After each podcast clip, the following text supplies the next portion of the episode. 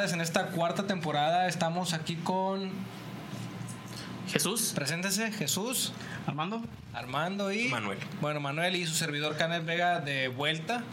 Eh, aquí estamos otra vez y en esta ocasión vamos a tratar cuatro temas en una hora. Vamos a hacerlo eh, más dinámico. Vamos a dar cierto tiempo a cada tema y ellos nos van a estar apoyando. Les comento que estos cuatro temas son eh, la crisis del silicio. Son temas eh, importantes que son básicamente post pandemia, casi la mayoría, por así decirlo. Eh, la automatización y los empleos es un tema que no es nuevo, pero eh, de hace dos, tres años para atrás ha cambiado mucho esto o ha evolucionado mucho para, bueno, vamos a ver si para bien o para mal. Y tenemos lo que es también un tema importante que es Microsoft versus el mundo. Ahí hay cositas muy interesantes que vamos a mencionar aquí, y tanto yo como ellos. Y por último tenemos un caso muy sonado eh, y muy reciente que es el caso de Apple contra Epic Games eh, por un tema de pagos. Y bueno, estos son los, los cuatro temitas. Bueno, caballeros, mm, empezamos con la crisis del silicio. ¿Qué está pasando con esta crisis del silicio? A ver, Armando. Muy bien. Esto es una, pues tal cual es una epidemia, es un problema a nivel global que se da a principios de la pandemia. Esto ocurre ¿por porque por culpa de este cierto virus que no podemos mencionar para no trigger gente, eh, las cadenas de producción en Asia se ven interrumpidas. Esto nos afecta como a nosotros, en que básicamente todo lo que nosotros utilizamos, aquí tenemos varios objetos en la mesa, pero por ejemplo hay un celular, los micrófonos en algunos casos, hay un disco duro, hay una herramienta de programación de BIOS, todos utilizan chips. Actualmente todo lo que nosotros usamos usa chips. De hecho, quiero comentar algo que no es tan, tan cierto, Armando. No sé si Jesús o allá el otro compañero nos digan que la crisis del silicio realmente ya venía arrastrándose antes de la de esta famosa de este famoso virus ya venía era un problema que iba a llegar tarde o temprano. Sí, Sí. me gustaría que, que Jesús nos comente algo de, de eso. Justamente estuve leyendo eso hace poco, que sí venía desde hace mucho, ya se venía a venir tanto las empresas de asiáticas, que son las potencias tanto Taiwán como China, pero la pandemia fue un detonante muy grande para este esta crisis actual. Lo aceleró, Lo aceleró, ya que gracias a ello cerraron muchas fábricas de, de chips, tanto en Taiwán como en China, que pues, son potencias en, en- en ese rubro. Y gracias a eso pues aceleró este, esta crisis actual de silicio. Manuel, no sé si nos quieras comentar quién, qué compañías o qué industrias han sido las más afectadas con esta crisis del, del silicio.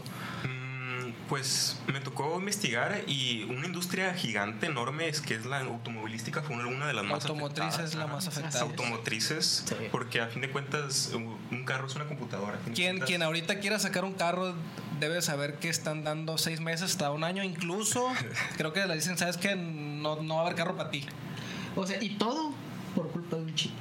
por culpa de un chip. Todo por culpa de un chip. Así es, porque realmente aquí el problema está en que esta materia prima y sobre todo las fundiciones, porque para los que no saben, las grandes empresas tienen estos diseños de sus microcontroladores, de sus procesadores o de sus circuitos y las mandan a las fundiciones de silicio, que es donde se procesan obleas de silicio. Obleas como una galleta gigante.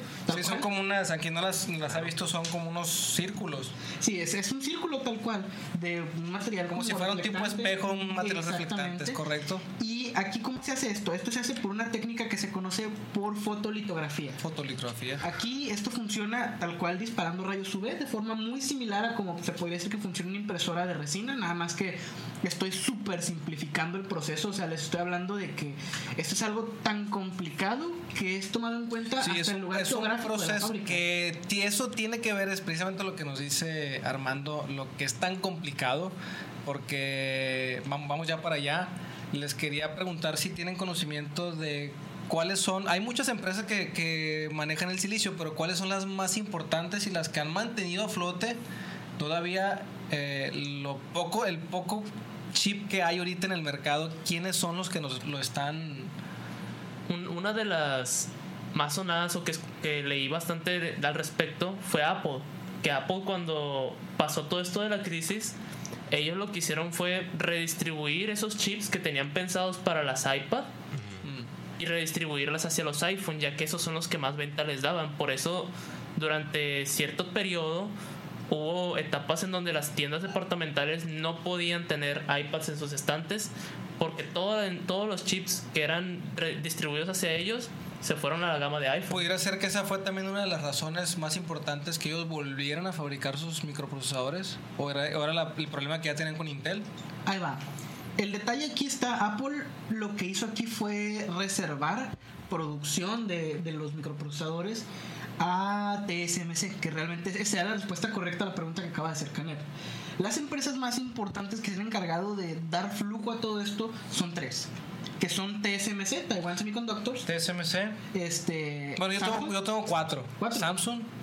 Samsung. Intel. Intel y Global ah, Foundries. Son las cuatro más, más importantes, más grandes, ¿no? Y de hecho, ahí les va. Ahorita eh, que mencionamos esto de Taiwan, de Taiwan Semiconductors, en Taiwán ahorita, como saben, hay un conflicto bélico de turno y están protegidos por lo que se conoce como el escudo del silicio. Escudo del silicio. ¿Por qué? Porque literal, el hecho de que ellos sean las únicas personas en el mundo con tecnología de ese nivel los protege porque si China invade Taiwán sean la torre ellos mismos. Sí, de hecho, la TSMC es, eh, está entre las cuatro, pero esa es la número uno. Incluso sobrepasa a Samsung, Intel y Global juntas. Y nada más para que se den una idea de, de que realmente más producción de silicio en la, en, en la infraestructura que está ahorita no es posible. Porque dijeron, bueno, hagan más silicio, hagan, contraten más gente. No. Y hacer una planta nueva no sé si alguien buscó el dato por ahí cuánto pudiera costar, pero yo leí que Intel eh, va a invertir 2 mil millones de dólares para hacer una planta y que va a estar hasta como el 2025, 2026 en funcionamiento. Y eso es con subsidio del gobierno americano. Bueno, aparte. Entonces, Manuel, pues algunos fabricantes de los que más tú sepas que estén teniendo problemas con el silicio ¿O a qué otras industrias afecta aparte de la automotriz? Esta falta de silicio? pues yo, evidentemente. Hay una, hay una bien importante. Sí, yo me di cuenta en pandemia. ¿Eh? Entrando la pandemia. Yo creo que a todos los presentes en esta mesa. Sí, y nos entró duro a los componentes de, de computadoras. Los componentes, específicamente las tarjetas gráficas. ¿Y es culpa de quién? Díganlo, díganlo. Mm, ¿qué, muerte de los mineros. Díganlo, es culpa de los mineros. Ahí te va. O sea, yo personalmente hice un poco de minería durante la pandemia. Saqué como 300 pesos, pero. No, muy bien. Con un mes de minado, pero. Eso rico. Ya fue, fue por hacer el experimento nada más, este, ahí con una, una 1660 Ti, 30 hashes por segundo, y por si les, les interesa el dato, mirando Ethereum. ¿Hace cuánto? Hace, ¿qué será? Como unos 6 Bueno, a, quien, a quien nos está viendo ahorita, en temporadas pasadas tenemos todo un episodio sobre criptomonedas. Y si quieren andar más en el tema, ahí, ahí, ahí lo buscan. Claro, claro. Este, te digo, a mí me tocó ver, a mí personalmente me tocó sufrir esa crisis porque, no sé si recuerdas, mano, cuando actualicé mi equipo, yo cambié mi CPU, un i5 de cuarta generación, por un Ryzen 5600X. No, es un paso gigante. Sí, la, verdad. Pero ahí les va, o sea, cuando yo compré ese CPU estaba en 7500. Es un Ryzen 5, es, gama media. Y ahorita lo consigues creo que por 5 o 6 mil pesos. Sí, de hecho, bueno, es que de repente vemos, por un lado, que hay crisis del silicio eh, y esto lo que está haciendo es escasez en ciertos productos, pero también veo que también hay productos que han bajado mucho de precio. Procesadores, como comentas tú, procesadores que yo he visto en 6 mil pesos, de repente los estoy viendo ya en la mitad de precio. He visto caída de discos duros sólidos, he visto caídas de memoria RAM, incluso de tarjetas gráficas. Han estado ya, ahorita están bajando los precios. Eso, por ejemplo, que tú comentas, se puede deber mucho al hecho de la demanda. Porque no sé si algunos de nuestros espectadores sepan cómo funciona esto. Las grandes empresas se manejan por procesos de manufactura y generalmente los, los este básicamente nos mm, Armando nos dice que todo tiene un orden, pues. no, es, no es, tan fácil de ah ok nada más las cosas no pasaron al azar. Así es. En este caso este proceso de manufactura les dan publicidad o los este, los nombran en nanómetros tantos nanómetros, tantos nanómetros, tantos nanómetros, este, que ahorita el, puntero ahorita el más alto es 7 nanómetros. No, ya están en 5, ¿no? En, en, producción, tal cual, legal. Porque creo que leí que ya estaban haciendo una planta para 5 o 3 nanómetros. Para la de 5, sí, la de 3 apenas está en, en desarrollo. agenda. Ah, ok. Está en agenda, según yo. Entonces aquí lo que pasa, lo que menciona Canev es que, por ejemplo, no todos los componentes salen en la litografía más nueva, sino que los componentes más recientes y los más complicados son los que generalmente se hacen en esta litografía. Pero los componentes más viejos, como chips de memoria, este, controladores básicos, se pueden hacer en litografías mucho más grandes. De hecho, eh, mencionas eso y qué bueno, porque precisamente aquí tengo este dato que también eso es un problema, por así decirlo, que si bien hay producción, vamos a decirlo como es, el dinero es el que manda. ¿Qué quiere decir esto? Que los chips de más alto costo o más alto desempeño son los que se están fabricando. Y los chips a veces mm, con menos, por así decirlo, no tan eficientes o, O con tan menos prestaciones. o menos prestación, que pudieran ser muchos de carros, de otro tipo de cosas, están tardándose en producirse y eso está atrasando, en este caso, la fábrica automotriz. Incluso en Japón, eh, las mismas fábricas de silicio aparte tienen prioridad sobre otros países para mandar primero silicio a ellos. Es un, es un problema muy grande, ¿no? Que ya lo estamos viviendo aquí poco a poquito. Y a eso súmale todas las medidas que han tenido que tomar las empresas porque no crean que es todo culpa de los mineros y de la pandemia, sino que también ahorita, por ejemplo, ya destaparon que durante toda la recesión de tarjetas gráficas, tanto Nvidia como AMD tenían stock escondido. Ah, ok. Y ahorita están sufriendo para vender lo que tienen ahorita porque ya van a salir tarjetas de video y procesadores de nueva generación porque ellos dijeron, o sea, ahorita guardamos este stock, lo vendemos cuando esté caro, pero que Le creen? salió, le salió Sí, mal le salió el tiro por la culata. Eh, Exactamente. eh, bueno, nos quedan casi dos minutos para finalizar este tema, caballeros. Eh, quiero escuchar a Jesús o a Manuel. Pues Díganos como algo. tomando el tema que estaba comentando Armando sobre las tarjetas gráficas, pues sí fue, fue una estrategia planeada más que nada Mal ejecutada, mal pues. ejecutada exactamente porque fue, fue muy planeada al, al rubro de la, de la minería esperando que en un futuro hubiera más boom del que, del que hubo en su momento Bueno, es que eso. para quien no sepa cómo funciona el mercado, a mayor demanda, menor precio, a menor... a es- cuando escasean un producto, cuando lo escasean, que también pasa incluso con la fruta y la verdura aquí en este país, el precio lo incrementan. Entonces, eh, tiene lógica que guarden stock y digan, no tenemos, no tenemos, hay poquitas. Y ¿Pero eso en- creen? encarece, encarece el valor de algo, pero en este caso, pues no, no le salió. Manuel, hay café bastante. Sí. Hay que agregar ahí un comentario. Quedan dos minutos. Qué bueno es el café. Ah, muy bueno el café, sí. El caso, pues sí, fue sencillamente eso. Lo que más vimos, lo que más notamos nosotros fue los gamers, sin duda alguna. Este, y la verdad, no, no había platicado este tema con alguna otra persona. sinceramente. Sí, y nada, pues se encareció y se encareció.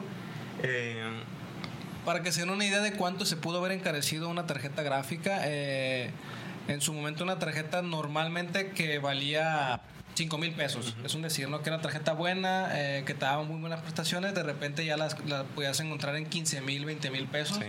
Sí. Eh, o sea, era, era una locura. Un esto. incremento de más del 200%. un incremento del más del 200% y han de saber que ahorita la mayoría de los jóvenes quieren ser gamers. Si no tiene una 1080 Ti, no abre el Word, pues. No, y No, simple y no. sencillamente, mira, toda la gente que compró computadoras durante la pandemia, toda la gente que compró consolas, Eso- también eso salieron tiene que ver, afectadas. eso tiene que ver Los y- salen de donde mismo. Y ese, ese dato es importante más adelante con, con otro de, de Microsoft que vamos a meter ahí. Ese dato es muy importante. Sí. Que a raíz de la, del, del bichito se compró mu- mucho más equipo de cómputo en donde se pensaba que ya estaba a la baja el- lo que es el equipo de cómputo y, Y no. no, sí, no, fue en base a la necesidad del momento. Exacto, cambió Sí, mucha necesidad. per- y se perdió la diversidad también que había de componentes. A fin de cuentas, solamente podías comprar en computadoras, o eran con gráficos integrados, o eran con una mm, perdón, gráfica de, de última generación, así una Es correcto. 390, una 380. Ay, sí. No había punto intermedio. No, no, eh, dejó de existir. Era la blanco y negro. Sí. Ok. Bueno, ¿algo más que quieran agregar, caballeros? Es, Para cerrar ya la crisis del silicio. es un tema muy interesante y si quieren conocer ¿Qué más tanto nos puede afectar? ¿Cuándo se pudiera resolver? ¿Una, una idea de aquí a cuánto tiempo? Hay analistas que calculan que la crisis del silicio no se, no se va a acabar, o sea, todavía no se ha acabado. Estamos en crisis Estamos, del silicio. estamos en Nada más crisis que todavía. estamos en un, en un valle, estamos en un descanso. Pero realmente hay quienes piensan que esto no se podría acabar hasta por allá de 2025 2026. Más o menos sí calculan que van a, hasta entonces nuevas empresas. Bueno, cerramos el tema de eh, la crisis del silicio y empezamos con el tema de automatización y empleos. Bueno, en este, en este tema eh, vamos a no es un tema nuevo, ¿no? Porque No, no lo es. hay que hablar un poquito del pasado, poner en contexto que, que, que la pelea entre los robots y los humanos, o, el, o que nos van a quitar nuestro trabajo, viene desde la revolución industrial, si no es que antes. Sí. No sé si tengas el dato, Jesús. Desde que se empezaron a utilizar máquinas para agilizar procesos Correcto. de fabricación, desde ese tiempo ya la gente está pensando, tienen ideas de que el avance tecnológico va a empezar a borrar o quitar trabajos a las personas que los hacen, básicamente. Entonces, Skynet, ¿eres tú? Skynet, por Skynet. ejemplo, tenemos una película muy buena que, que nos dice que los robots no van a intentar dominar, pero no, nunca lo van a lograr. Bueno, hay infinidad de películas, ¿no? Que, que dicen que los Sí, robots está. van a... Perdón, Armando, am, ¿tú crees que sea bueno esto de la automatización de algunos empleos? ¿Qué beneficios o qué, pre- o qué cómo nos puede perjudicar como, como humanidad?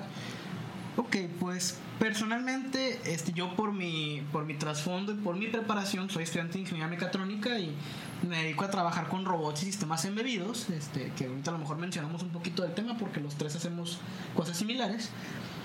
Yo les puedo decir que a mí personalmente nunca me ha causado conflicto el saber que vamos para un futuro automatizado, al contrario, porque tienes al trabajador mejor protegido al exponerlo menos a riesgo. Bueno, eh, ese, ese comentario que nos haces es muy importante porque para mí tiene mucho sentido, pero para mucha gente no lo tiene. Y les puedo poner un ejemplo. eh, simplemente un cajero automático es una automatización de, una, de un cajero que vas al banco. Y cuando recién los pusieron, les pongo este ejemplo, creo que es muy sencillo, ¿no? Cuando recién ponen los cajeros automáticos hubo un montón de gente que se quejó de que iban a cerrar los bancos, de que se iban a acabar este, Los trabajos. empleos. Y no, al contrario, ¿qué pasó? La gente en vez de entrar al banco y hacer fila, va al cajero y retira su dinero. Incluso hoy en día la banca electrónica, que es una automatización de un servicio, nos beneficia un montón. ¿Quién no ha pagado aquí con una transferencia bancaria? No, rapidísimo. No, de hecho, pagar por CODI, no si lo han hecho. Sí. No. Yo sí, un- yo sí. Es un, ¿Lo explicas tú o...? Adelante o, No, o Manuel, no- Manuel. Yo no lo, no lo Ah, conozco. Ah, ok, aquí Bueno, vamos, a, vamos a explicarle a Manuel cómo, qué es un CODI. Ok, básicamente esto es una función que yo personalmente solo Es visto- una abreviación de código digital, Sí, CODI. que yo solamente he visto en la app de Vancomer. Aquí La tienen tú todas. cual eh, generas un código QR que tú le puedes enviar a una persona para que lo escanee y esa persona te haga una transferencia o tú le hagas un cobro. Básicamente es, un, es una forma de generar un código QR para cobrar dinero o pagar un servicio, lo, que- lo que sea. Y se hace mediante transferencia bancaria, lo cual no, no genera este problema del depósito, Ni tampoco te generan cargos por uso de ni la hay tarjeta, cargos, y ni es de manera eso. totalmente instantánea, segura. O sea- no es de que pagas con tarjeta y dicen, oye, te voy a cargar un porcentaje. No, No, y de existe que, eso. No, que déjame iniciar sesión o deja de buscar. No, abres la aplicación y hay una opción que directamente te deja escanear el código. Mercado Libre también hizo eso con su terminal de cobranza. Sí. Las terminales de cobranza nuevas vienen con el código QR para directamente. Entonces, este es, un, este es un ejemplo bien sencillo de, de que una automatización y, y ahí generamos, bueno, que queremos, yo quiero poner ese ejemplo, que, que los empleos no se pierden, sino que se generan mucho más empleos y creo yo, no sé si estén de acuerdo ustedes tres, que la humanidad ha eh, avanzado mucho y ha crecido mucho gracias a la automatización de muchas cosas, la industria automotriz, la fabricación de computadoras, eh, esto que hablamos de algo tan sencillo que hacer pagos, se, se ha automatizado, o qué otras cosas más puede traer de beneficio esta todo este tipo de automatizaciones. Por ejemplo, un, un ejemplo muy sonado que fue en su, en su momento, tomando, retomando lo que dijiste de que la misma automatización te genera empleos, genera nuevos empleos. Correcto. Ah, Y más preparados y más especializados. Así es. En su momento, ¿cómo tomabas una foto aérea? Antes. Tenías que o, o subirte tomar- un avión, subirte ¿no? a Subirte algo, avión y- con- rentar un helicóptero, Ajá, un camarógrafo y tomar una foto bien. Ahora no, con la llegada del dron, que el dron no es nuevo tampoco, se, inici- se inicializó en la, en la mili- para asuntos militares el dron en su Como, momento. como casi todo, Como hasta casi las tazas claro. las Sí. eran para militares. Pero cuando se distribuyó ya al público en general, empezó a salir esta revolución de que todos querían un dron. Fotógrafos empezaron a ponerle cámaras a los drones, empezaron a tomar fotos muy buenas desde alturas y se inició una nueva, car- una nueva profesión que es la de piloto de dron. Tal cual es como una, es una profesión y hay gente que Sí, vive hay, hay, que hay un carreras, juguete, ¿no? hay carreras de drones. Carreras en la UDEO, hombre. No. que tengo A ver, sí, ese, ese dato yo no lo, no lo conocía. Les voy, a, les voy a comentar una frase que leí que me gustó. Dice que nunca le deberíamos de temer a la automatización. Porque es lo que les comento. Miremos el pasado que es la revolución industrial. Ah. Que, bueno, creo que fue muy duro en ese tiempo que la gente luchó y luchó porque no se automatizaron muchas cosas en esta industria. Y aquí nos dice que esa automatización genera más trabajos que nunca los reduce. No sé qué piense Manuel sobre eso, sobre ese dato que... Sí, en efecto. Este, otra cosa que me sale a flote a partir de esto es que sí, generalmente nos hace mejorar, nos hace mejorar y avanzar y tratar de superarnos más. El hecho de que se generen más empleos y de que avance la tecnología en general. Entonces, se me hace algo bueno, ¿no? El, que haya un esfuerzo mayor que el promedio para que pueda avanzar uno, porque igualmente si nos quedamos estancados es como de que nunca va a haber crecimiento. Realmente los problemas es lo que hace que avance, este, los nuevos retos que hace que avance las personas. Ajá. Y ese es mi punto en general. Excelente. Bueno, yo tengo aquí tres tipos de, automatización que, que, bueno, son cuatro. Son cuatro etapas. Primero es la, la automatización funcional y luego está la, la robótica, que ya las tenemos esas dos. Y ahorita estamos en un proceso de la automatización analítica. Y en un futuro, que creo que ya comenzó, es la, la automatización mediante inteligencia artificial. ¿Qué quiere decir esto? Que ahorita a la fecha los robots que nos ayudan a, por ejemplo, armar un carro, son robots autómatas que tienen instrucciones previamente grabadas. Pero En un- están definidas. pero están sí, definidas. están definidas. La inteligencia artificial propone que en un futuro estos robots piensen y hagan las cosas por sí mismos.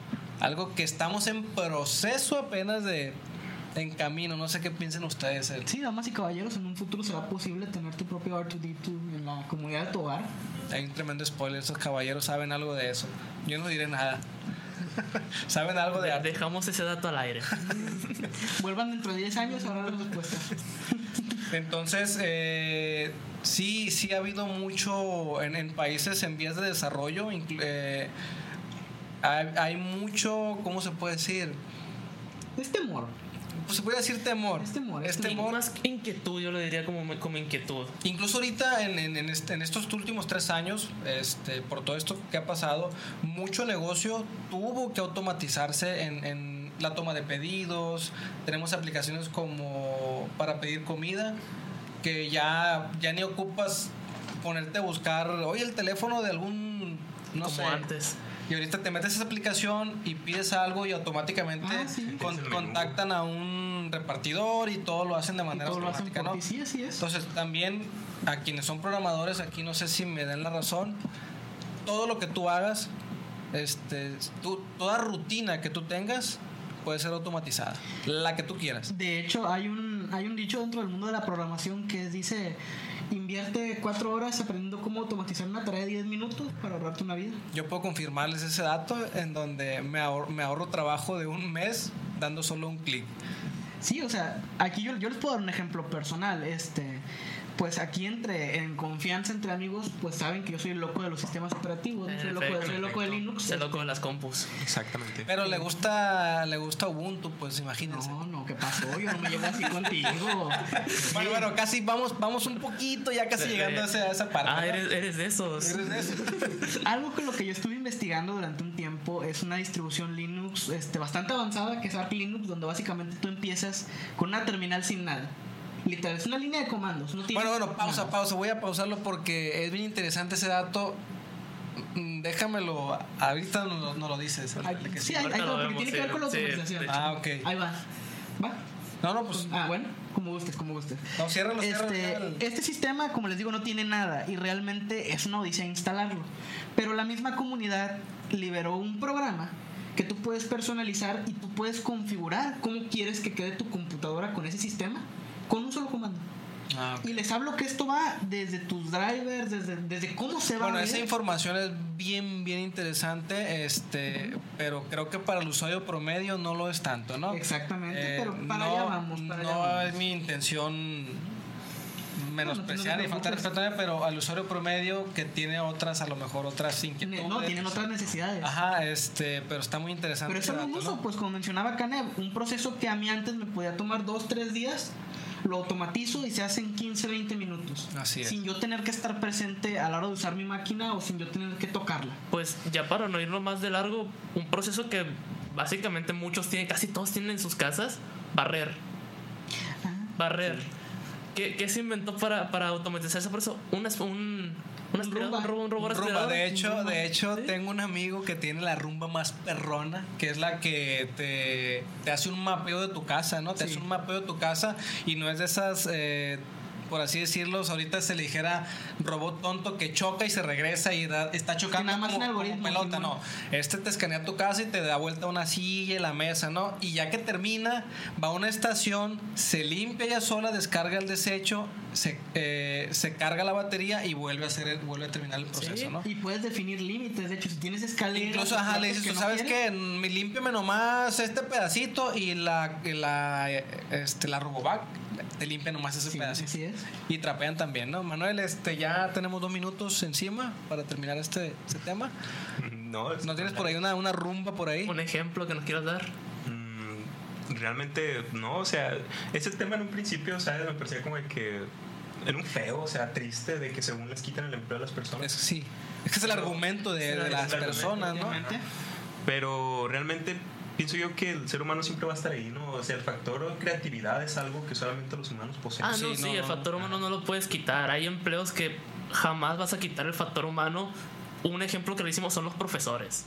Un profesor, puedes meter mil cosas de automatización, de enseñanza en una escuela, pero siempre tienes que tener ese factor humano en la pedagogía. Creo que Jesús se refiere no, no, al, no a la enseñanza, sino que el profesor en ocasiones te transmite, eh, estando contigo, te transmite a veces experiencias, Exacto. porque un método de enseñanza lo puedes ver, un robot te puede poner un método de enseñanza, Ah, no, pues, sí. pero No, es que... que te diga algún tipo de recomendación, experiencia, creo que eso va al Exacto. sencillamente, el hecho de tomar un curso en línea se podría decir que cuenta como enseñanza Sí, automatizada. Pero nunca interactúas con una persona y si tienes una duda o algo, sí es muy complicado, ¿no? Y aún así, o sea, los maestros, a todos los que somos supervivientes de la pandemia, este referencia al capítulo anterior, eh, sabemos lo que es que tus trabajos estén automatizados.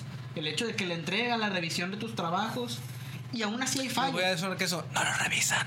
Exactamente, exact- o sea, y aún así hay fallos. Porque ¿a cuánto no nos pasó que poníamos la respuesta Yo no lo dije, yo no lo dije. y por un espacio en blanco, por una mayúscula, una minúscula mal puesta, O, o que el profesor escribió la respuesta mal. o que el profesor Exacto, puso otra cosa que, que no era que ver o, o algo, ya tienes mal esa respuesta cuando realmente no está mal. Entonces ahí le doy la razón a Manuel.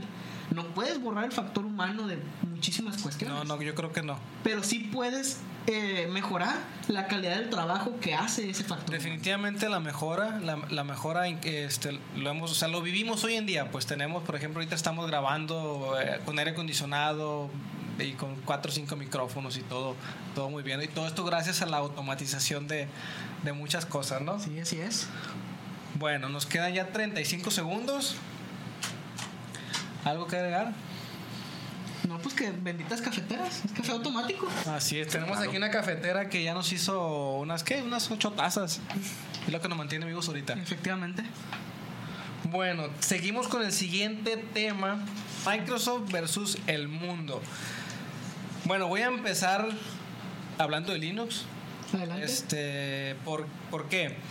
Si bien es Microsoft versus el mundo, eh, cualquiera aquí, yo creo que yo creo que del 100% de las personas que nos están escuchando, algún 90% tienen un equipo de cómputo y todos ellos posiblemente eh, tengan la mayoría el, el sistema Microsoft, como tienen Windows en su Windows, computadora, sí, pues. Sí. Pero ahí les va un dato bien importante. El mundo lo domina Linux. No sé qué tengan que decir ustedes. ¿Doy el spoiler yo o lo dices tú? Adelante. Ahí les va. De entrada, el internet corre bajo Linux. O sea, básicamente la cosa está así. Del, del 80% del mercado de cómputo, De servidores. este de, caso. bueno, de, de cómputo en el mundo de, de sobremesa. Ah, no. el sí. 80% o más este, es Microsoft. Y el 20% restante se divide en. ¿Qué les gusta? Ese es- ¿18, 17% de Mac? Pues sí, pero ese es Linux.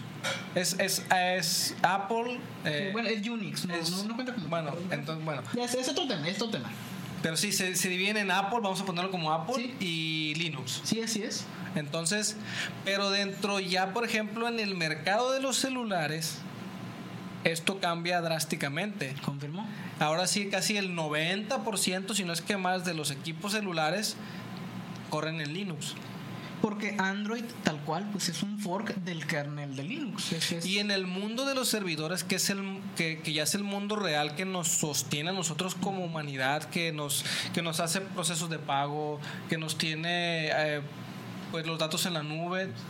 Yo creo que el, igual el 90%, si no es que más, este, el dato es que es basado en Linux. Y un dato curioso es que Microsoft tiene internamente una distribución Linux propia, per- personal, propietaria, que utilizan para cuestiones de testeo. O sea, hasta ellos. ¿Qué hay de cierto que Windows 11 tiene un poco de Linux?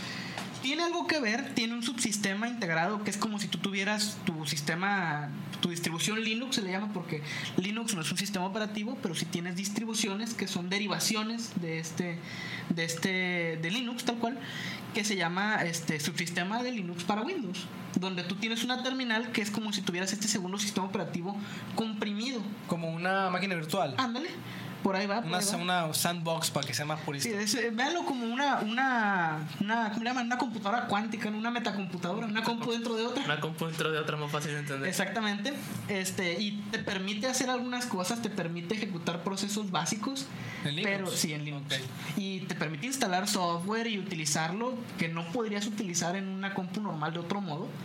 Porque son, son cuestiones soportadas. Sí, y aquí lo interesante es que eh, para, para quienes nos están escuchando y, al- y alguien tenga un conocimiento, sí podemos crear máquinas virtuales en Windows 7, en Windows 10, en Windows 8, pero aquí lo, lo que se quiere rescatar es que de manera nativa lo trae integrado el sistema operativo. Y el rendimiento, esa es otra. El rendimiento que tú obtienes con este subsistema es mayor al de una máquina virtual. Porque no estás compartiendo recursos, o sea, es un proceso más de tu sistema. ¿A qué le debemos el éxito? Re- realmente mm, la, la humanidad sí siento yo que ha avanzado mucho gracias a Microsoft. Este, Y sí. lo que es eh, lo que es el equipo de cómputo porque es la este la sobremesa nosotros los mortal los mortales somos más por los mortales Sí, somos más sí, y gracias a Microsoft este ha tenido éxito, pero ¿por qué creen ustedes, Jesús? ¿Por qué crees tú que este éxito lo haya tenido Microsoft y no Linux? Más que nada, pues como no- nos estaba comentando Armando en su momento, pues Linux hay muchas distribuciones del mismo y es muy personalizable en ese aspecto. Pero para poder personalizarlo, tienes que saber lo que estás haciendo. Y Microsoft no. Microsoft lo que quería era un sistema en el que tú básicamente entraras, ahí tienes todo. Lo puedes mover y todo te lo pone bonito y ordenado. No tan descabellado como las últimas versiones de Windows 11, que tienes que buscar ciertas cosas en cierto Pero lugar. está bonito, se Está parece, bonito, se eso parece sí. al sistema de la manzanita. En efecto. Pero esa, esa es la cuestión más que nada por la que yo creo que Microsoft tuvo ese boom. Porque la- el usuario promedio no quiere batallar. De hecho, de hecho sí es un dato muy importante, interesante, pero no sé, Manuel, eh, ¿qué opinas tú o qué tendría que ver la piratería y el éxito de Windows? ¿Qué, qué nos pudieras... Ah, caray. La piratería y el Sí, éxito de la Windows. piratería. ¿Cómo lo pudiera relacionar eso? ¿Un Windows pirata? Windows pirata. ¿Cuándo has pagado por una licencia de Windows? Bueno, no, no, o sea, si yo sí las pago, todos aquí pagamos, este, pero en países tercermundistas, no, no vamos a decir quién, ni cuándo, ni en dónde, este, gracias a que casi en cualquier computadora puedes tú instalar Windows y ya instalando este sistema puedes instalar mucho programa con piratería, léanlo, Es una de las razones por las que Windows tiene éxito y Linux no. Es por el catálogo disponible de software, tal cual. Pero gracias a la Ah, sí. Sí. Hay que ver ese dato. Porque Windows es de paga. Es un sistema propietario de, Sí. de Bill Gates y es de paga, ¿no? Y aunque, y aunque tú dices, no, pero es que mi compu ya lo traía, yo no pagué por él. No, sí pagaste por él. Cuando compras tu máquina, un Sí. porcentaje de lo que tú inviertes en tu computadora es de esa licencia. Aproximadamente mil pesos de lo que pagas de, una- de, de tu laptop si te costó ocho mil pesos, por decir, mil pesos más este, son del sistema operativo y de la versión más básica, ¿no? Eh, sí, es la versión home que... Bueno, un poquito de datos rápidos aquí. eh, Windows gana porque es altamente compatible. Casi casi lo puedes instalar en cualquier lado. De hecho, es más compatible que cualquier otro sistema. Es correcto. Así de sencillo. Es lo- y eso tiene ventajas y desventajas, ¿no? Si existe, tiene driver para Windows. Es correcto.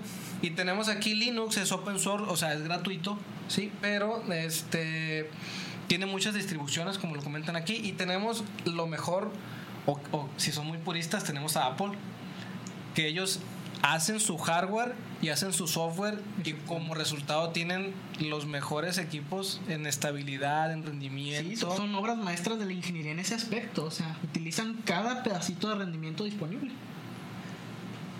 Ok, y como otro dato así rapidito, eh, Windows es líder en, el, en videojuegos y en el software de oficina. Ellos ganan ese mercado que es Sí. prácticamente como el, el- el mortal común. Sí, así es. Sí. Y Linux nos gana, aquí es donde tenemos el dato, ese secreto de que Linux en lo que es servidores y supercomputadoras, Linux es el dominante.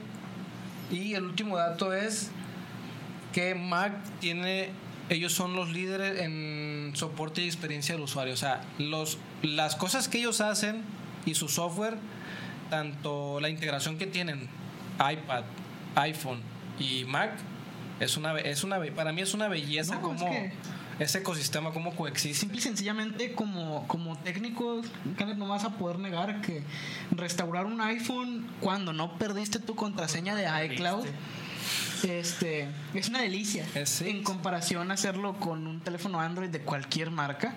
Porque aquí no tienes que pensar. No tienes que batallar, no tienes que hacer nada. Para, tus- para que, bueno, vamos a hacer un tipo de spoiler, ¿no? Pero, pero el trabajo se cobra, caballeros. Eh, básicamente, restaurar un equipo iPhone es hacer dos, tres botones, conectas a la computadora y listo. Sí. Así de sencillo. O a veces sin computadora.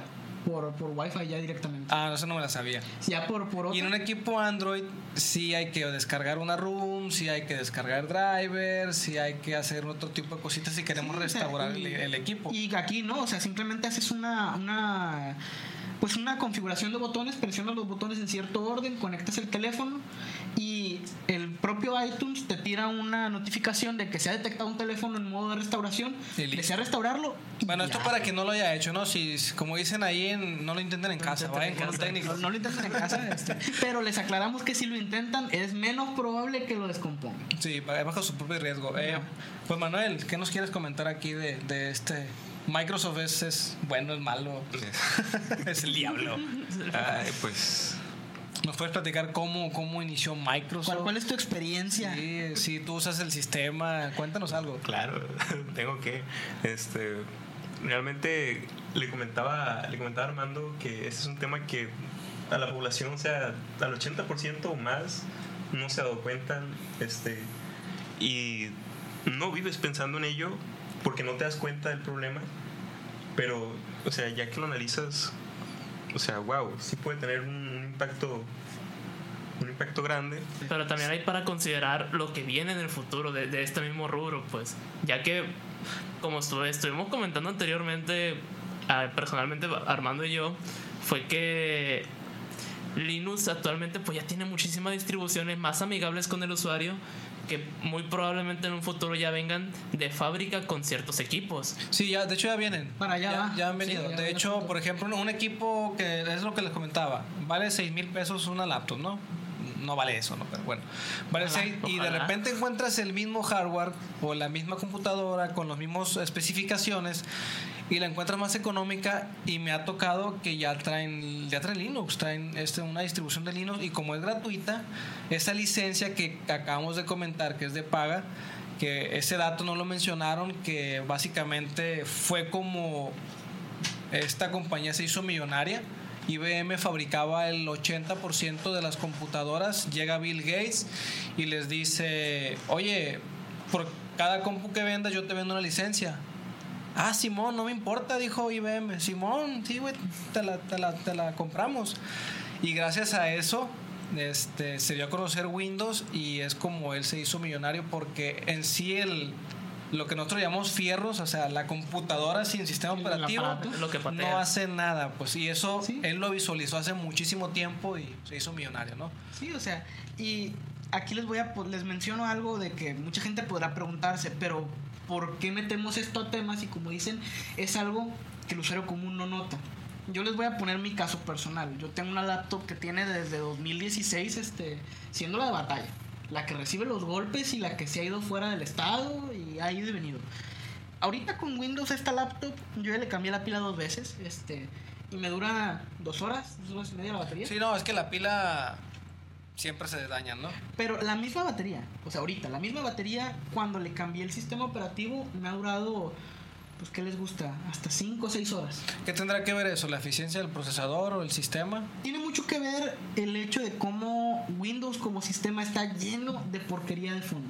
Tiene muchísimos procesos de fondo que están gastando ciclos de ejecución y están haciendo tu máquina hacer cosas que realmente Para no nos necesita. están viendo, eh, yo les recomiendo, bueno, a, quienes instalan sistemas operativos, el Windows 10 LTSC, no sé si lo has probado, en esa misma laptop, No, la verdad no. viene sin, viene sin mucha, mucha cosa de, de ese tipo, ¿no? Y en el caso de si quieren probar un sistema operativo Linux, una distro Linux amigable y sencilla, yo les recomiendo PopOS. Bueno, le- les para quien tenga curiosidad de conocer Linux, sí pueden instalarlo en su máquina, pero sí les recomendaría yo que se asesoren bien porque si hacen algo mal pueden perder su información.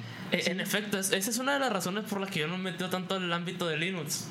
Porque básicamente yo con la computadora prefiero tenerla a lo que es, usar los programas que yo, que yo uso usualmente sin tanto batallar, más que nada. No, no estoy cerrado a probar algún día alguna di- distribución de Linux porque sé que son mucho más eficientes que, que algunas distribuciones de Windows.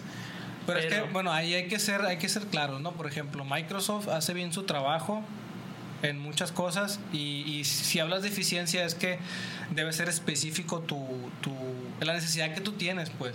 Bueno, sí, pero me, me refiero más- que nada al aspecto de que si al yo instalar Linux muevo algo que no sé qué moví o muevo algo que, que tenía que haber movido, básicamente desaté Troya pues en una computadora. Y por ejemplo, para quien nos está viendo también, sepan que, bueno, ya ahorita casi no por, por el, tema de que ya no tienen chips Intel las Mac, pero muchos equipos, tanto AMD como Intel, les podemos poner el sistema operativo de Mac y son mucho más compatibles los Intel. Le puedes poner Mac a tu, a tu equipo y te funciona casi muy similar a lo que si tuvieras realmente una Mac. Puede ser un i5, un i7 de sexta, séptima para adelante y, y son equipos muy muy buenos. Yo lo hice con un Ryzen, pero tuve ahí unos detallitos y está interesante a quien, a quien quiera conocer el sistema Mac, ¿no? Eh, venimos aquí ya con el último tema de esta, de esta hora, su hora. Me acordé del quinto elemento. De Epic Games contra Apple. Games contra Sí. Apple. ¿Qué nos tienen que platicar sobre eso? Para, para los que no estén enterados, este es un caso que se dio a lo largo de pues, finales de 2021, principios de 2022, no recuerdo. Más o menos. Este, que es básicamente en que estas dos empresas, que son pues, Apple, creo que no necesito explicar quién, quién es esta compañía o qué hace, y Epic Games, que es la desarrolladora detrás de franquicias como lo son Gears of War, Fortnite. Fortnite recientemente, este, y el motor gráfico No sé si sea más conocida por Fortnite o por Gears of War. Por Fortnite. De hecho, yo no sabía que. Nah, mentira. que sean por Gears of War. Este, no, Fortnite, Fortnite. Eh, estas dos compañías se enfrascan en un duelo legal. ¿Por qué? Porque Apple, a todo desarrollador que genera, creo que por encima de un millón de dólares de ganancias en su aplicación, les empieza a cobrar un 30% por el derecho de uso de la App Store.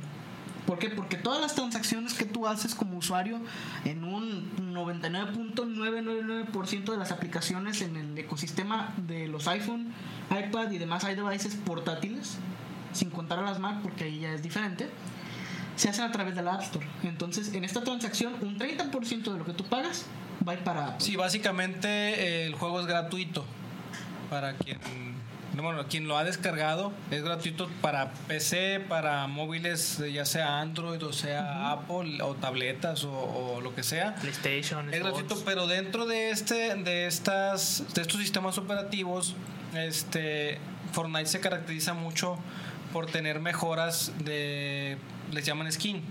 Que son, son o cosméticos, armas. pues, Sí, son- cosméticos Básicamente adornas a tu, a tu personaje y eso te cuesta dinero. ¿Sí? Entonces, en, esa trans- en esas transacciones, eh, cuando el usuario va y compra eh, una ropa nueva, un arma nueva, un color nuevo, un brillo, a veces brilla, no sé. este, Armas, todo eso. al menos en Apple, cuando el usuario paga, ahí es donde el pago se hace a través de la plataforma de Apple. Sí El App Store. de la, de la App Store De de la App Apple, Store. que eso es lo normal. Entonces, el problema de dónde nació, por, qué hubo un problema entre ellos dos. Esto nace porque Epic Games eh, se alegra de esta y dice, ¿sabes qué? Yo no te quiero pagar ese 30%. Yo no tengo por qué pagarte ese Ok, 30%. bueno, ellos eh, eh, pagas, ellos, tú como usuario pagas, tú a ti no te interesa ¿A dónde nada, va? ¿no? Sí, esto es, es totalmente transparente. Tú como usuario no te interesaba, tú pagabas, ¿no? Pero los desarrolladores o las empresas como Epic Games se, se daban cuenta de que, pues de ese pago, el 30%, oye, pues se lo, te lo quitaban, ¿no? Argumentando que, oye, pues es mi plataforma, mi sistema de pago y todo. Entonces, el problema nace con. Nace con este, con este, pues tal cual, dañan el contrato que ellos tenían porque al ser una empresa hacen el contrato de pago donde estipulan sus condiciones, pero Epic rompe este contrato al meter una demanda. ¿Y qué pasa? Apple les contesta. Bueno, aquí lo que, aquí lo que no nos, aquí hay falta un dato. No sé si, si te lo estás perdiendo tú, Manuel. Creo que yo Sí, porque eso, eso ya es la consecuencia, Armando. Sí. Ah. Eso O no sea, fue el problema. creo que no han mencionado que, o sea, lo que hacía era evitarse, ¿no? El, el- Ah, El pago. Sí, el problema, bueno, el problema, el pro- Es cierto. nace el problema, o sea, de ahí nace una problemática, dice a Epic Games, yo no quiero pagar el 30%. ¿Y qué es lo que hacen? Porque primero no fue la demanda, primero Ah, fue, Exacto. ¿Qué fue primero? O sea, cuando Ah, es cierto. para no para evitarse pagar en la aplicación de la App Store y que no les cobrara el 30%, te enlazaban a un sitio en internet y ahí hacían el cobro, pues Exacto. ¿Qué, pasó? ¿Qué- dijeron ellos? Bueno, no quiero que se pague a través de la App Store, pero había opción de pagar y te mandaba directamente a la tienda de Epic. Y directamente en la tienda de Epic pagabas y obviamente el 100% del dinero entraba con ellos. sí. ¿Y qué pasa? Se da, obviamente se dio cuenta Apple y qué hizo. Ah, no, claro que sí. Pero la contrademanda fue de Epic a Apple, ya que... No, pero vamos por pasos. Ah, vamos por pasos. Ah, aquí es donde entra O sea, estamos contando la historia, pues ellos a hacen pedazos, eso. pero sí. Y luego Apple qué hace? Lo- Apple les quita su les, licencia. les quita el juego, desaparece el juego de la tienda, pues. Creo que lo dejaron de, de actualizar. No, es que esto se debe porque tal cual tú como empresa, o bueno, como un programador serio en Apple, tú necesitas tu cuenta de desarrollador que tiene un costo. No, es que ahí, ahí había un contrato, obviamente, Sí. que tú no podías hacer eso. O sea, Sí, si sí. querías hacer un pago era a través de la tienda y ellos de manera deliberada lo rompen. Lo rompen. Es Sí, cuando sí, sí. Apple se da cuenta y dice, ¿sabes qué? quita sus privilegios. Te quito, licencia. aquí ya no vas a, tu juego ya no va a estar y es cuando viene la demanda, pero después de eso viene la demanda, o no sé si esté Sí, en sí, lo sí, correcto, sí. Después viene la demanda. Ahí es cuando cae la demanda, es para que la gente... para y aquí, eh, no- o sea, dijeran ustedes, bueno, pero pues nada más es los de iPhone y los de Mac. Pues que creen, o sea, era un porcentaje altísimo de jugadores los que pierde Epic Games, nada más por los jugadores móviles. Claro, y bueno, aún así ellos obviamente era estrategia de ellos, ellos sabían que iban a ser demandados, Sí. pero aún así metieron plan- el juicio y lo meten por monopolio. Por monopolio. O sea, hay Ah, que, exacto. todo ese tipo de cosas hay que Sí. mencionarlas para que la gente no se entienda cuál es el problema. Mete la demanda por monopolio porque dice, oye, ¿cómo es posible que yo como desarrollador esté obligado a pagar en tu tienda? O sea, ahí nació todo el problema, pues. Entonces, este, bueno, de ahí ya una vez que demanda, ya lo mencionó Jesus, primero demanda Epic, después contrademanda Apple. Sí, y no sé si tengamos ya algún veredicto del, del, del juez, qué ha pasado desde entonces. Creo que ahorita quedaron tablas, ¿no? No, No, ganó la. no. falló a favor a, a Apple. Apple ganó, ganó el, el- Ganaron ambos. Ganaron, sí. Sí, porque O sea, a su modo, a su modo. A su modo. A ver, A ver, dinos ahí, Manuel. creo que le habían retirado Fortnite. Lo que pasó es que Fortnite lo retiraron, ¿no? De, la- de Sí, lo quitaron. Lo Sí, quitaron. sí, y le quitaron la licencia, no Ajá. sé. Pero lo que ganó a Epic Games fue que Apple permitiera más opciones de pago. Ah, sí, Sí, ya por, sí. por- Y por ya- legislación. Ajá. Pero, pero Epic Games estuvo obligado a pagar una multa. Ah, Exacto, sí. el 30%, el 30% de lo que ganó. de lo que ganó, o sea, sí o sí pagó. Le dijeron, bueno, le dijo la juez, eh, porque es algo histórico, esto, esto me interesó a mí porque es algo que nunca había pasado. Eh, no, per- no ganó la demanda Epic Games por monopolio. Ellos demandan por monopolio y esa demanda no la ganaron. Lo que sí ganaron fue que está bien, le dijo Apple, págame el 30% de una indemnización, pero te voy a permitir. Este, la juez dijo que no estaba obligado el juego a forzarte a pagar en la tienda de Apple. Le dijo, puedes, el programador es libre de, de tener enlaces en su aplicación y redireccionar a otra tienda. Eso fue lo que Eso sí. Eso, eso quedó como Y eso, es, legislación. y eso es histórico, pues, porque eso no había pasado nunca. Que de hecho ya hubo, o sea, no de ese modo, pero ya hubo otra demanda de ese tipo contra otro gigante tecnológico. Pero esto fue en los noventas. Fue contra Microsoft. Precisamente por monopolio. ¿Nos platicas un poquito rápido sobre eso? Cuenta, cuenta. En este caso era porque... Ah, Apple y- No, no, no. Eso fue directamente contra Microsoft, así. Cuando Microsoft era más chiquito. Pero obviamente dentro de lo chiquito que era en aquel entonces, un seguía siendo un gigante tecnológico. Porque la gente se enfadaba en aquel entonces cuando las computadoras todavía eran una curiosidad, eran un lujo. Porque ellos decían, ok, yo tengo mi computadora, yo le voy a meter lo que me dé mi gana. Porque yo recuerdo, yo recuerdo que Microsoft fue demandado por monopolio y lo que hicieron fue comprar Apple. Para quien no sepa, compraron Apple, es, socio mayoritario de, Apple, porque estaba yéndose a la quiebra esta empresa. Este, ya estaba yéndose la quiebra. Ellos compran Apple, pero solamente para que subsista un competidor. No sé si sepan ese dato. No, lo que vimos ayer era diferente. Aquí la gente reniega porque ellos no querían pagar los 60, 70 dólares extra que te cobraban en aquel entonces por tu licencia de Windows porque ellos no usaban Windows. Como de que yo compro mi máquina, pero, Pero ese problema existe cosa. todavía, ¿no? Pero ahí te va. ¿Qué pasó en aquel entonces? En aquel entonces tú podías comprar tu máquina y lo que ellos hicieron fue devolver su licencia y recibir dinero como compensación. Ah, pero fue un tiempo eso sí, nada sí. más. O sea, fue, fue un caso aislado, Sí. pero fue por monopolio. Yo no sabía eso que tú mencionaste. Sí, esa, esa es, ot- es otra historia de que, de que a lo mejor se deriva de ahí, de que, bueno, ¿sabes qué? No tienes competencia en el mercado. ¿Cómo no? Dijo él. Y, y él compró... Ahí, ahí está ese que está moribundo, pero ahí está. Exacto. Está chiquito. Ahí está compro. él, puedes comprarle a él y ya no es monopolio, pues es una estrategia y sin querer, ahorita Apple es un, es un monstruo, al al menos en equipos de cómputo es, es un monstruo también, ¿no? Es una empresa muy redituable, Sí. muy, muy redituable. Efectivamente. Aquí está algo, algo así rápido de lo que fue, porque ya, ya, ya hubo un fallo. Este, dice que, ya lo he mencionado, dice, ordenaron a Apple que no puede restringir a los desarrolladores incluir botones o enlaces a otros lados para hacer los pagos. Eh, y así evitan esta cuota del 30% y 15, incluso 15% para usuarios como que usuarios nuevos o desarrolladores nuevos les cobran el 15%. Pero ya como dices tú, después de tanto ganancia que tengas ya te cobran el 30%. Sí, o sea, e igual esto no es una medida nueva. Por ejemplo, en el mundo de- del PC Gaming, Si tú fueras Apple, este, ¿qué harías? O sea, tú es, tu- es tu plataforma, son tus servidores. ¿Qué no haría? O sea, que efectivamente, ¿qué no haría? ¿Qué no haría? entonces, ¿estarías de acuerdo con eso? o- Es que no es algo nuevo. O sea, Steam, que es la tienda más grande de juegos en PC, tiene años cobrando el 30%. ¿Y quién se ha quejado? Creo que nadie. Nadie. Nadie. Nadie. Y yo voy a decir, creo que nadie. Y, y lo que está pasando ahorita es que ya están saliendo más tiendas, están saliendo que Origin, Epic, este, Uplay. No, pero sí me ha tocado que dentro de algunos juegos en PC te redireccionan a otro lado para, para comprar ciertas mejoras. Ah, sí, sí, o sea, pero O sea, compras el juego en la tienda Pero dentro del juego hay Ah, su microtransacciones propia tienda. que tienen su propia tienda, ¿no? Sí, sí, pero de todos modos, esta licencia inicial por la que tú pagas, porque son licencias, no eres dueño del juego, estás pagando por una licencia. Este, de todos modos, te la vende Steam y a esa licencia de todos modos le saca un 30%. Ah, no, eso, Sí, eso sí, sí. estoy de acuerdo, ¿no? Pero, y eso es lo que voy, o sea. Porque tienen almacenados en el servidor el juego, Sí, o sea, y aparte Steam tiene un compromiso en que si el juego es retirado o por alguna razón tú que ya compraste el juego, no lo vas a perder.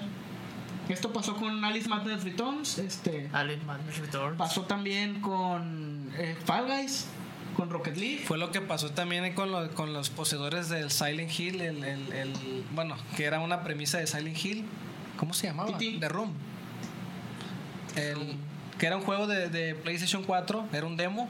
PT. Ah, el. PT Simon, el PT. sí. Eh, Yo lo tenía en una consola y por error lo borré. Y, y estaban pagando muy buena lana por, por quienes tuvieran todavía en su disco duro el, El el- PT. Y ahorita yo lo tengo adquirido, o sea, lo compré, pero no lo puedo descargar porque lo eliminaron del Ah, no, en Steam. esto no pasa. Y eso los digo porque yo tengo juegos viejísimos que ya no tienen soporte, pero tú puedes seguir bajando el instalador. Puedes seguir instalando tu juego y el juego va a abrir sin conexión a servidores, pero va a abrir. Correcto. Nos quedan dos minutos, los últimos dos minutos de esta, de esta hora. Este, conclusiones. Pues que esos cuatro temas. a fin de cuentas yo digo que aquí lo importante más que si hay un personaje bueno, personaje malo, es el hecho de que nosotros como consumidores pues tenemos que abogar por nuestros derechos, tenemos que tener la, la elección, aunque nunca la usemos, pero tiene que estar ahí. Sí, lo, lo importante es conocer estos temas, saber qué está pasando, saber qué posiblemente va a pasar en un futuro para, en dado caso se requiera tomar alguna medida o no. Bueno, aquí lo que les quisimos compartir los cuatro y estos jóvenes llenos de entusiasmo, energía y, y muchas cosas más, yo ya estoy viejito, este, nos trajeron a la mesa, bueno, debatimos y trajimos a la mesa esos cuatro temas. Mm, Me pareció, había más temas, Sí, eh, pero sí considero interesantes porque mm, se están encareciendo mucho los productos, no, no solo los productos electrónicos, sino otros productos Digitales también. que no dependen del silicio, también se están incrementando, pero debido a la crisis, por ejemplo, con más razón vamos a encontrar cada vez a lo mejor menos equipos y más caros, ¿no? Poco a poquito se hacen más caros. es, es importante que aprendamos a ver el, el valor de las cosas, pues a, a genuinamente exprimir el valor de lo que nosotros obtenemos tecnológicamente hablando. ¿Para qué? Para que nos dure más años. Es la cultura, que al menos aquí en Latinoamérica esa es la cultura. El hecho de que tu compu es inmortal, o sea, la vas a usar hasta el día que ya no prenda. Sí, sí, es la, la idea. O hasta Te- que le caiga un rayo. hasta que le caiga un rayo. Sí, lo que, sí, lo que pasa es que el, el- el- el consumismo aquí se maneja de manera diferente, ¿no? Tanto en, en- en- O sea, si algo funciona aquí en Latinoamérica es muy complicado que lo cambies, ¿no? La mayoría de las personas no lo cambiamos, me incluyo, pues. Si algo me funciona, ahí lo dejo. Este... Y bueno, les trajimos estos cuatro temas, este... Jesús, Armando y Manuel. Estudia, ¿Estudiantes todavía o ya van de salida, caballeros? Estudiantes con una pata afuera. Ya, casi por fuera. Ya casi, ya casi volando así, volando ya para Ya. A otra carrera. a otra carrera. Muy bien, Ya. Entonces ellos nos trajeron estas, estas cuatro propuestas. Bueno, digo, nos trajeron más, pero este fue la crisis del silicio, la repito, la automatización y los empleos. Eh, Microsoft versus el mundo, que se escucha diabólico Sí. versus el mundo, ¿no?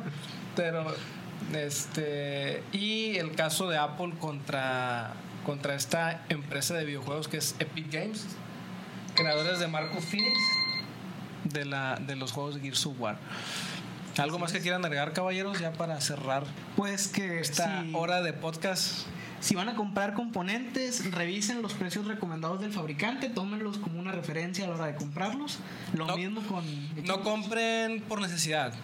Yo siempre yo les recomiendo eso. Si ocupan algo, vean precios y de repente encuentran ofertas porque encuentran. Sí, infórmense Sí. primero, no compren al aventón. Exacto. No Este- compren nada que sea acelerón. Ni, Sí, si dice Celeron, Athlon, Sí. este, Pentium, no, no lo volteen a ver. yo, no, yo no les recomendaría una Chromebook, por ejemplo. Sí, este, y recuerden, si van a elegir una computadora para la escuela, para el trabajo, lo que sea, lo mínimo son 8 GB de RAM y 256 GB de estado sólido. Estado sólido. Mínimo ya. Y el procesador, Ryzen 3 o i3. Un de ahí i3. para arriba. Estoy de acuerdo. No acepten menos, no merecen menos. No te mereces menos. No instalar Linux si no le saben, eh. Exactamente, valórense. Quierense mucho. No instalar Linux si no le saben, eh. Eh, También. exacto. También. es cierto, no hagan eso porque sí, se pierde la información. Y no formaten su iPhone. si no O sea, sí háganlo, pero con responsabilidad. Compren un disco duro aparte y. O háganlo en una máquina Sí, virtual. o, alguien que, o alguien que les ayude ahí, pero sí. Háganlo en una máquina Si virtual. tienen curiosidad, sí háganlo, pero siempre- Consíganse su propio Armando. Bueno, caballeros, feliz jueves Feliz y jueves. nos estamos Jueves.